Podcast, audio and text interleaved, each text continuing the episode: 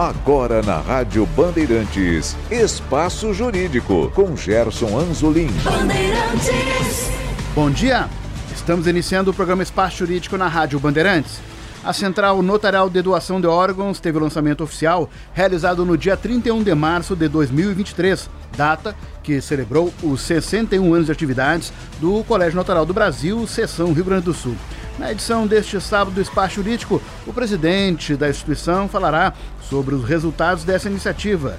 Inicialmente, José Flávio Bueno Fischer faz um balanço sobre o trabalho desenvolvido ao longo de 2023 e os projetos para 2024. Foi um ano bastante produtivo para o nosso colégio notarial. A gente realizou vários encontros regionais, realizamos aquele evento de, de celebração dos 61 anos, eh, realizamos um congresso em Gramado que foi fantástico, com resultados, mais de 700 pessoas presentes. É, foi feito então o lançamento da central de doação de órgãos, que foi um, uma central notarial de doação de órgãos, né, que foi criação nossa em parceria com o Tribunal de Justiça, a Noreg e, e, e pessoal da Secretaria de Saúde, da Central de Transplantes, etc. E realmente eh, eh, os resultados foram muito bons.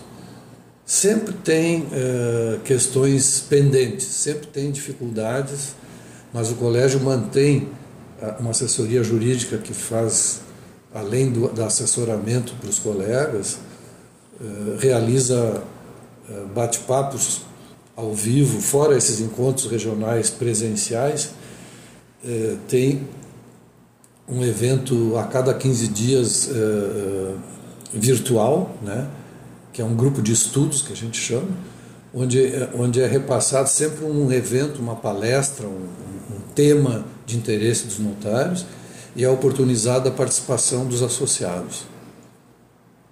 Enfim, eh, dá para dizer que o ano de 2023 uh, foi muito produtivo, com excelentes resultados para toda a classe. Uh, existem questões institucionais que às vezes a gente leva muito tempo, né, com muitas dificuldades, porque dependemos de outros órgãos, do próprio Poder Judiciário, que às vezes tem eh, assoberbado de, outros, de outras tarefas, acaba não atendendo plenamente os pleitos da classe. Mas nós finalizamos o, o ano uh, com, com, alguns resultados positivos, com pareceres da corregedoria favoráveis aos nossos pleitos. Então já se pode dizer que o, o balanço foi altamente positivo. Se fosse falar em, em números, tivemos bastante lucro. Né? Uhum. Pode-se usar essa expressão lucro no sentido de benefício para os associados que é a nossa meta. A função do colégio é estar presente nas ações, nas demandas e nas dores dos nossos associados. Isso a gente tem conseguido, graças também à, à participação de todos, a nossa equipe executiva e também a nossa diretoria, que tem sido extremamente participativa e trazendo ideias novas. E nós temos também um planejamento estratégico muito atuante, não só aquele planejamento inicial, como acompanhamento semanal das ações. Então, com isso, a gente vai corrigindo eventualmente algum rumo, quando precisa fazer. E há pouco até eu falava aqui com a nossa equipe executiva é, de, de quão positiva tem sido a reação dos associados, elogiando as ações do colégio. Então, isso, de um lado, claro, tem uma satisfação pessoal, mas eu já estou numa fase que não preciso disso, eu estou afim só de ser solidário com meus colegas e buscar esses resultados cada vez melhores para a nossa classe. Uh, às vezes a gente é um pouco incompreendido, mas isso faz parte da vida. Né? Os desafios que aparecem são para serem superados. E nós temos agido dessa forma, uh, com essa parceria total da diretoria e da equipe executiva e dos próprios associados, inclusive um, um sistema que a gente adotou já desde a época da pandemia e, e mantemos até hoje, é que uma vez por mês a gente faz uma reunião da diretoria, porém aberta a todos os associados virtualmente e até o associado que quisesse estar presencialmente poderia, se a gente estiver aqui, né? É, que são também espaços onde os, os colegas são provocados, inclusive, a mandar as demandas previamente para a gente debater no dia, na presença do próprio demandante e de toda a diretoria. Então, realmente, não dá para se queixar dos resultados obtidos. Ao contrário, nós estamos bem satisfeitos, mas uh, nós não, não cruzamos os braços, a gente vai continuar batalhando para obter sempre o melhor para o associado e, por consequência, para o usuário. A nossa meta não é só atender o usuário, atender o, atender o associado, é atingir o usuário do serviço, o cidadão que precisa do nosso serviço. Presidente, resgatando ainda o ano de 2023, o colégio teve uma iniciativa muito importante que foi a questão da central de transplantes. Vocês fizeram o lançamento oficial no dia 31 de março, junto com o aniversário da entidade, e posteriormente, no final do mês de setembro, início do mês de outubro, um ato, inclusive no centro de Porto Alegre, em frente ao mercado público. O que se pode dizer desta iniciativa que está próxima agora de completar um ano? É, isso foi, foi realmente um, um, um, uma atuação, uma iniciativa que tinha começado há muitos anos atrás e não prosperou. Então, é, no ano passado, nós fomos provocados pelo anterior presidente da Noreg, o Lamana Paiva. Quem sabe a gente resgata aquela iniciativa que, que por razões que não importam, não, não prosperaram. Eu digo, sim, vamos fazer isso. E aí tivemos uma reunião com a Norec, com o Tribunal de Justiça, com, com os médicos da Central de Transplantes, e chegamos à conclusão que a melhor iniciativa que se poderia ter era nós, Colégio Notarial, criarmos uma central eletrônica para relacionar os atos uh, uh, de doação de órgãos, mas que fosse conectada com a central de transplantes, para que automaticamente, cada vez que alguém algum cidadão manifestasse a vontade de ser doador, imediatamente a central de transplantes recebesse a informação. Porque aí ela tendo a informação, o dia que precisar um, um, um, um transplante de alguém, eles vão procurar os, os falecidos recentes ali, ver se ele é doador ou não. Antes era muito difícil, tinha que entrar em contato com a família para saber qual era a situação e tal. Agora, ó, ele declarou que é doador. Aí vai na família e diz, ó, vocês concordam? que é igual continua precisando o ok da família. Mas se o sujeito já declarou perante o tabelião com fé pública de que ele é doador, por que a família seria contra? E para os médicos, uma tranquilidade total de saber que vai fazer um transplante autorizado pelo próprio falecido, que em vida declarou isso perante o tabelião. Foi uma iniciativa muito bacana, uma parceria muito interessante, e nesse evento de setembro, outubro, ali, quando a gente fez o, o. Na verdade, esse evento já tinha sido criado ano passado aqui no Rio Grande do Sul como o, o tabelião na comunidade, né? uma, uma jornada notarial uh, uh, na comunidade. E essa jornada foi ampliada com a questão da doação de órgãos. Então os tabeliões foram, como disseste aqui em Porto Alegre, na na, na, praça pública junto ao mercado, né, se colocaram à disposição e vários municípios, 30, 40 municípios do interior também eh, fizeram isso. Então a gente fica lá à disposição da comunidade num sábado, eh, sem custo nenhum para o cidadão. E nesse ano a gente incluiu, então, eh, levamos os equipamentos para a praça para lavrar a escritura na hora ali de quem quer se declarar doador de órgãos. Né? Isso deu muito resultado, são mais de 3 mil escrituras, já são mais de 3 mil doadores já classificados lá na central de doação de órgãos da Secretaria de Saúde, né? E, e, e um resultado extremamente proveitoso. Assim. Tivemos depoimentos em vários lugares, inclusive lá em Novo Hamburgo, junto ao OAB, de uma advogada que é transplantada, que foi lá testemunhar publicamente uh, o quanto isso ajudou. Ela, na verdade, sobreviveu por causa de uma doação de pulmão, no caso dela. Né? E, e isso teve um impacto interessante, foi mesmo no, no, período em que ocorreu o caso do Faustão. Uhum. E daí a, a mídia explodiu dando notícia desse fato.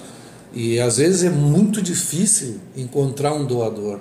Agora, se tu já tem um cadastro de doadores, se aquele sujeito lá é, falece, automaticamente a central toma conhecimento. Então, a gente agilizou muito nessa parceria, o Colégio Notarial, além de fazer a central, também eh, assumiu o compromisso de os tabeliães fazerem de graça.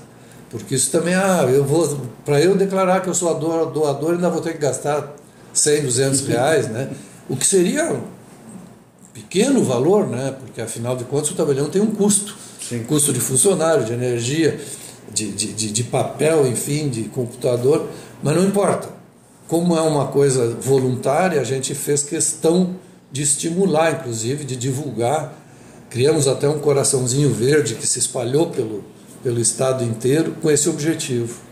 Você, presidente, esse é um trabalho que agora terá um caráter permanente. Você fizeram lançamento no 31 de março de 2023, mas a partir de agora, vocês trabalharam isso, por exemplo, em eventos ao longo de 2023, em Porto Alegre, em Gramado, junto também ao Largo Glenn Pérez, no centro né, da capital. Isso agora é um trabalho de caráter permanente? Sim, sim, é, é de caráter permanente. Esses eventos regionais que a gente faz em vários pontos do estado, a gente divulga novamente, quer dizer, a gente não vai parar de divulgar uh, uh, enquanto a gente entender que isso está contribuindo para a sociedade para salvar vidas, fundamentalmente. Né? Então, uhum. nós vamos manter, sim, em todos os nossos eventos, sempre vai ser um espaço de divulgação da nossa central de doação e estímulo às pessoas a procurarem um tabelião, qualquer tabelionato em qualquer lugar do, do estado. Pois é, presidente, temos um 2024 todo pela frente aí, e agora o senhor falou em eventos no interior, me lembrei dos Pinga-Fogo, né, dos debates. O que, que teremos interiorizações ao longo de 2024? Pinga-Fogo e tudo sim, mais? Sim, com certeza. No mínimo uns quatro eventos dessa natureza. Já estamos planejando as regiões para onde a gente vai. E a gente aproveita, a nossa equipe executiva vai uns dias antes, uns dias depois e visita os tabelionatos da região para escutar as suas dores, as suas demandas presencialmente e também para convidá-los a participar desses eventos. Né? Então, tem dado uma média de 100 pessoas em cada um desses eventos regionais e, e é um sucesso. É um sucesso e também fazendo regionalmente a gente dá mais espaço para as pessoas se manifestarem porque quando se abria o pinga-fogo no final de um congresso, ah, uma hora, duas de pinga-fogo para todo o estado era muito complicado, as pessoas não tinham espaço para se manifestar. Foi aí que se criou, não, faz o congresso sem pinga-fogo e faz os pinga-fogos regionais uhum. para oportunizar mais participação e mais espaço para os colegas. Porque às vezes até por inibição, ah, muita gente, não, ali é bate-papo informal, como nós estamos falando aqui, a gente fala nesses eventos, muito uh, descontraídamente. Eu faço questão de não ir de gravata nesses lugares, por exemplo, uhum. para demonstrar esse tipo de aproximação. Né? Eu já fui até criticado, às vezes, ah, mas o negócio tem o prefeito, vai lá, bom, vai o presidente da Câmara, vai o representante da OAB, vai todo engravatado, deixa ele, se ele gosta, se faz parte do perfil dele. Né? eu, eu, eu, eu, evito isso, porque eu acho que a gente, conversando descontraídamente, sem se preocupar com os S's e R's, entendeu? Falando assim, descontraídamente, e, e uma vestimenta também mais informal, cria mais a proximidade das pessoas e mais liberdade de elas se manifestarem. Uhum. E, presidente, o que, que teremos para 2024? Quais as estratégias aí da direção para este ano? Tem alguma demanda aí que pretende dar prioridade? Olha, na verdade não tem um ponto específico. A gente quer continuar praticando todos esses atos eh, de encontros regionais, de divulgação da central de transplantes e, e de, de, de, congresso uma vez por ano, enfim. Já está sendo programado um novo congresso, né? E a nossa participação também junto à entidade nacional e internacional, porque como eu sou conselheiro da União Internacional, eu tenho pelo menos dois encontros anuais em algum lugar do mundo, né, para ouvir as demandas mundiais e trazer os benefícios possíveis para o, o, o nosso notariado. Uh, uma meta uh, especial nós ainda não estabelecemos por estar muito vinculado a esse contexto geral. Agora, existe uma demanda bastante forte que a gente vai trabalhar, que é a questão dos nossos emolumentos, porque uh, há uma defasagem de mais de uma década da tabela e ela está distorcida e também foram criados muitos atos novos sem uma previsão legal dos emolumentos. Para presidente, questão, essa questão é uma questão técnica. Ela passa apenas pelo Poder Judiciário ou ela precisa passar também pelo Poder Legislativo? Tem que passar pelo Poder Judiciário, que tem a iniciativa legal, e tem que obter a aprovação da Assembleia Legislativa. Tu conhece bem, já trabalhasse nesse âmbito, sabe que as coisas não são tão simples. As demandas levam bastante tempo, mas a gente tem procurado uma proximidade, a gente tem uma frente notarial e registral, frente parlamentar que trata desse tema e de todos os temas da nossa área lá na Assembleia e se busca fortalecer esses laços para agora a gente tem também uh, uh, buscar um relacionamento cada vez mais próximo com a nova administração do tribunal, nova corregedoria, novos juízes corregedores. Então a gente tem todo um contexto novo que tem que ser trabalhado para chegar a um ponto de relacionamento tranquilo para obter essas demandas que sempre passam por aí. Bom, então esse é o trabalho já de em perspectiva para 2024. A questão dos emolumentos. É, vocês, na verdade, também já têm uma parceria junto à própria Assembleia. É o deputado Sabino, Sim. é um, um, digamos assim, um colaborador da, da casa, né? É, da frente parlamentar. É, é, nesse sentido aí, vocês vão reunir forças para poder justamente explicar também aos legisladores é. a importância de, de colocar ah, essas tarifas, vamos dizer assim, para o grande público entender, porque os cartórios têm custo e a maioria deles, inclusive, não se paga. É verdade, isso é um, é um, é um, foi bem importante tu tocar nesse assunto, porque às vezes existe um preconceito eh, em relação aos cartórios. Ah, o sujeito ganha muito dinheiro. Primeiro, não ganha dinheiro de Estado, zero. Na verdade, nós contribuímos com o Estado. Né? Nós arrecadamos uma tarifa importante para o Tribunal de Justiça, fora os impostos que todo cidadão tem que pagar. Mas o tabelião também tem um, um, um agravante na, no seu exercício profissional, porque o tabelião é um empregador como se fosse uma empresa, mas ele não pode, ele não pode usar CNPJ. É tudo no CPF. Então, só para te dar um exemplo, se eu comprar um computador por 5 mil reais, ele vai me custar 5 mil mais 27,5% de imposto de renda. Por quê? Porque isso não é considerado despesa, é considerado uma aquisição como se fosse dinheiro no bolso do tabelião, então ele tem que pagar imposto sobre isso. É impressionante o que se paga de imposto uh, no país inteiro, mas no tabelião, por ser pessoa física, é mais complicado. A gente não tem os benefícios da jurídica, que pode deduzir depreciação do patrimônio, etc. Então, a gente tem uma folha de pagamento, tem a responsabilidade trabalhista, tem a responsabilidade fiscal. É, o prédio onde tu está instalado, ou ele é teu, ou outro paga um aluguel. Né? Uhum. É, a, a, equipe de funcionários todas está no teu CPF, entendeu? É, é, como se fosse todo mundo empregado doméstico do tabelião, entendeu? Uhum. Com todos os encargos decorrentes. E tem uma situação estranha, porque o tabelião, para alguns efeitos, em seu prejuízo, ele é equiparado à jurídica. Mas para os efeitos de benefício, ele não pode se equiparar à pessoa jurídica. Então é um contrassenso. A gente já tentou negociar com os poderes esse tipo de coisa. Eu conheço só um país que conseguiu isso, que é o Peru. Lá no Peru eles têm a possibilidade de ser totalmente equiparados à pessoa jurídica. Uhum. Então isso agiliza um pouco a situação. Né? Eu não sei, depende da lei fiscal de cada país, Sim. se vale a pena ou não.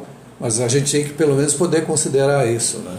A verdade é essa: o, o, o 70%, 80% dos colegas passam o trabalho. Tem gente que tem o seu tabelionato na sala da casa porque não pode pagar um aluguel num outro local. Tem que usar a sua sala para atender os clientes né, no interior. É, cidades pequenas, com 2, 3, 5, 10 mil habitantes, que não conseguem sustentar o serviço de um tabelião. Por isso existe a chamada renda mínima, que são 150 colegas do Estado que, que se obrigam a usar a renda mínima, que é um fundo que os demais que todos os colegas Sim. reúnem, e desse fundo uma parte é destinada para suprir as carências desses tabelionatos. Às vezes é a única, o único profissional jurídico que tem no município, toda a comunidade busca auxílio dele, O, o, aconselhamento, o atendimento não se pode cobrar, não é como um advogado que cobra consulta, o médico cobra consulta, o tabelião não cobra. Ele só cobra se for praticar algum ato. Ele pode, eu mesmo já atendi uma senhora dez vezes, uma hora cada vez. E ela nunca quis fazer nada, porque eu mesmo aconselhei que eu achava que ela estava equivocada no que ela pretendia. Uhum. E muito obrigado, volte sempre. Entendeu? Então isso faz parte. Então, num tabelionato de porte médio ou grande, é, a gente suporta bem essa situação. Agora, no interior, que é a grande maioria, esse é o equívoco da visão das pessoas que acham que tem esse preconceito, né? Em relação a valores. Porque... É, seria uma situação mais ou menos semelhante à dos jogadores de futebol. Todo mundo acredita que todo mundo é milionário. Não, tem 1% que ganha bem, os 99% ganham é. dois, três salários mínimos, que é a grande maioria. Tu vai a Novo Hamburgo, uma cidade grande, dentro do porte médio, pelo menos, eh, onde a gente é tabelião, o Novo Hamburgo passa um trabalhão para se manter, mesmo pagando salários muito inferiores. Mal e mal as pessoas, os jogadores se sustentam. Então é isso aí, é um preconceito. Ah, porque o, o Neymar, que nem joga mais, só ganha dinheiro, que, que se ele conquistou isso, merece, tudo certo. Mas é isso, nem, nem todo mundo é Neymar no futebol. Né? E assim como nem todo mundo tem um tabelionato tão próspero, numa cidade tão rica, que possa ser considerado, ah, ele ganha muito. Pois é, presidente, isso também seria uma demanda que vale para trabalhar nacionalmente? As entidades nível federal trabalham isso, é, de tentar colocar uma situação melhor, justamente pensando nessas pequenas cidades, que é a grande maioria da população que está lá. Claro, claro, por isso a gente apoia, até reivindica junto ao Tribunal de Justiça que administra esse fundo, porque esse fundo é recolhido por nós uhum. e é administrado pelo tribunal. E a gente tem feito demandas para que desse fundo uma parte maior seja destinada a essas cidades pequenas, sob pena de ter que fechar os cartórios. Uhum. O sujeito faz um concurso tão difícil ou mais do que um concurso para juiz de direito, assume numa cidade do interior e não consegue ganhar 3 mil reais por mês, qual é a justificativa? Uhum. Entende? Então, a gente tem buscado essa demanda junto às autoridades do Poder Judiciário, agora com a nova administração, a que se possa destinar uma fatia maior para os colegas. Uhum. E hoje o número de cartórios que temos no estado ele é suficiente para atender às demandas que chegam, que as pessoas encaminham, uh, seria um necessário número maior, mas claro, existe essa dificuldade que o senhor está colocando. Mas qual é o cenário hoje?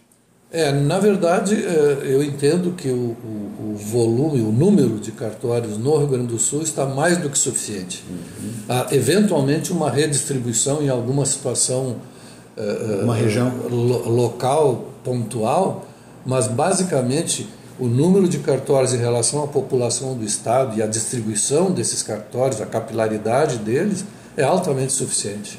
Certo. Agora, uh, presidente, uh, em nível nacional, o uh, que, que, está se trabalhando? Qual é a demanda necessária para as entidades?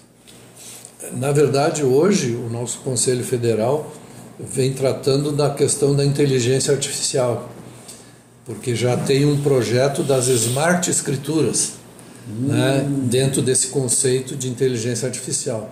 Assim como a, a as questões uh, de, de, eletrônicas como um todo, questões remotas, etc., foram muito bem tratadas pela, pelo e-notariado, a plataforma nacional, agora vai se ampliar, inclusive, através da inteligência artificial. Tem uns colegas já trabalhando fortemente nisso para implantar projeto nessa natureza. Pois é, como é que está a questão dos atos notariais para os casos de cyberbullying?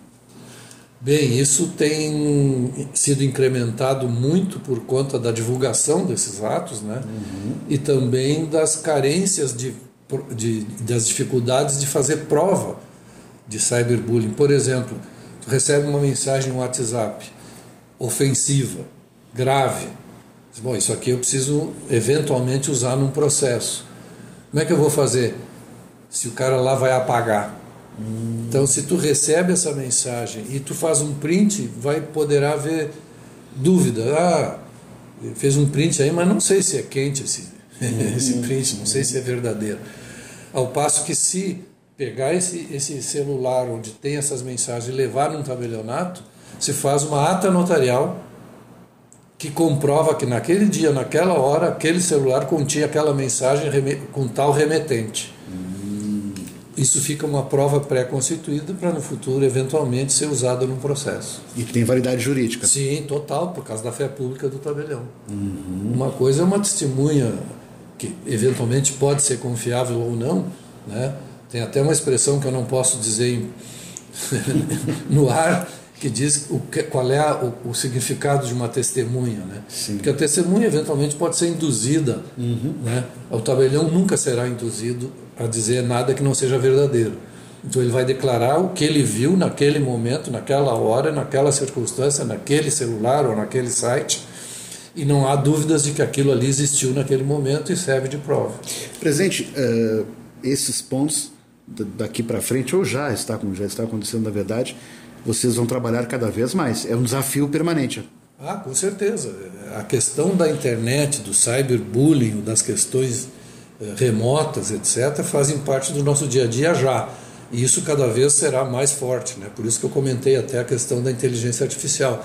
Porque hoje em dia pego a tua voz, a tua cara e boto num, num, numa aparência de verdade que é, depois é difícil desfazer. Né?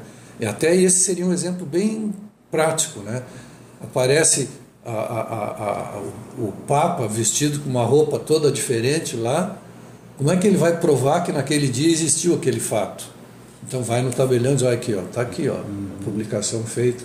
Ou, como fizeram há pouco tempo, o rosto de uma, de uma mulher com o corpo desnudo que não era dela e aparece como sendo dela. Então isso tudo pode ser comprovado para uma eventual indenização o processo futuro. É, parece que esse vai ser o grande desafio da campanha eleitoral deste ano. Né? Também, né? com certeza. Ah, bem lembrado. É. Esse ano a gente tem que estar muito atento para ver o que vai ser publicado, para ver o que é verdade ou não. Eu já vi várias publicações dessa natureza e logo depois vem a mensagem dizendo que ela não é verdadeira. Né? Ah, é. Presidente, nós estamos indo para a reta final é, dessa conversa, mas eu gostaria de tratar um tema com o senhor que é de interesse público, que trata do, provimento 48 da Corregedoria de Geral de Justiça do Rio Grande do Sul, que trata uh, das novas regras para cobrança de emolumentos, inventários, partilhas e divórcios. O que isto significa de mudança para o público? Na realidade é o seguinte, no, no judiciário, por exemplo, o processo de inventário feito no judiciário tem um custo real bastante alto. Né? E, e, nos tabelionatos, a, a, a regra atual era de que existia um teto de 4 mil e poucos reais, mesmo que tenha 100 imóveis. O que estava muito injusto para o tabelião que pegava um inventário desse. Um tabelião faz um, um, um, um, inventário de um imóvel, o outro faz de 100 e vão ganhar a mesma coisa. Não faz sentido, o cara tem prejuízo. Então, o que se conquistou junto à corregedoria, e já está aprovado, entra em vigor a partir de março, é que esse teto vai ser por imóvel. Né? Só que com um teto geral. Ou seja, é, se tivesse 100 imóveis, eu não ia ter 100 vezes 4 mil ou 5 mil. É, é, é, mesmo tendo 100 imóveis, eu teria um teto equivalente a 30 mil reais, que é menos da metade do que um processo judicial. Então, hoje, a partir de março, o tabelião vai cobrar, se for 3, 4 imóveis, vai comprar três vezes até 4 mil, dependendo do valor de avaliação. Pode ser menos, pode ser quatro vezes 3 mil, ou 2 mil, enfim. O que existe agora é isso. A regra do teto de 4 mil e pouco é por imóvel porém limitado a um teto global de 30 mil reais. Então ficou bem interessante, é mais justo para o tabelião que pega inventários com muitos bens, né? Uhum. E, e, é mais justo também e, e continua sendo altamente vantajoso eh, do que fazer no judiciário. Esta edição do Espaço Jurídico na Rádio Bandeirantes teve a participação do presidente do Colégio Notarial do Brasil, Seção Rio Grande do Sul, José Flávio Bueno Fischer. Sugestões pode ser enviadas através do e-mail programaespaçojurídico.gmail.com. Retornaremos na próxima semana com uma nova entrevista. Bom dia, bom final de semana a todos. Você ouviu na Rádio Bandeirantes Espaço Jurídico.